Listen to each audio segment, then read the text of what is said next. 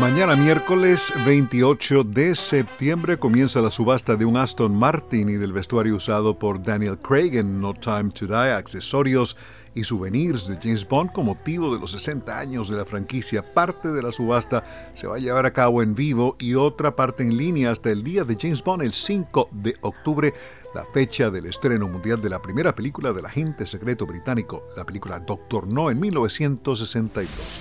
El Aston Martin es una de las ocho réplicas construidas para la película protagonizada por Daniel Craig y de Armas y se prevé recaudo unos 2 millones de dólares. También se van a subastar una claqueta firmada de No Time to Die, vestuarios del uh, Rami Malek y atuendos usados por Daniel Craig en su última aparición como James Bond. También hay otros vehículos, relojes, y accesorios de diferentes películas de 007. Las ganancias de ambas subastas de 60 años de James Bond se destinarán a organizaciones benéficas. Entre tanto, se continúa especulando quién va a ser el próximo actor que interprete a James Bond. Es prácticamente seguro que no será una actriz.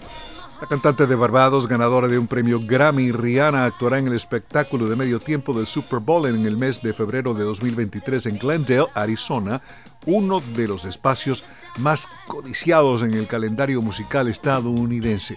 Previamente se han presentado en el medio tiempo del Super Bowl Michael Jackson, Prince, Beyoncé, Missy Elliott, Lady Gaga, los Rolling Stones, Paul McCartney, Madonna, Bruce Springsteen y The Who. El mayor evento del fútbol americano se llevará a cabo en el State Farm Stadium de Glendale el 12 de febrero. Liga Nacional de Fútbol llegó a un acuerdo de varios años con Apple Music para patrocinar el show de medio tiempo del Supertazón. Los términos financieros del acuerdo no han sido revelados. Cuenta la leyenda, esto es verídico, en 1964 Lucille Ball, propietaria de Desilu Studios y la primera mujer en gerenciar uno de los más importantes estudios de Hollywood para esa época, buscaba ideas que pudieran ser desarrolladas para nuevas series y contrató a dos libretistas para que presentaran pilotos. Gene Roddenberry, que presentó Viaje a las Estrellas, Star Trek, y Bruce Geller, que presentó Misión Imposible.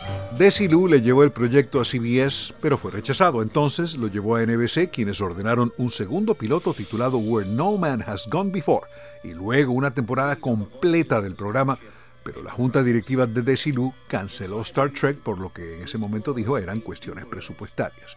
Lucy, sin embargo, creyó en la visión del creador Gene Roddenberry y aplicó su autoridad para anular la decisión de la junta directiva dando luz verde a que continuara la producción de Star Trek, así que gracias a Lucille Ball existió Viaje a las Estrellas. Alejandro Escalona, Voz de América.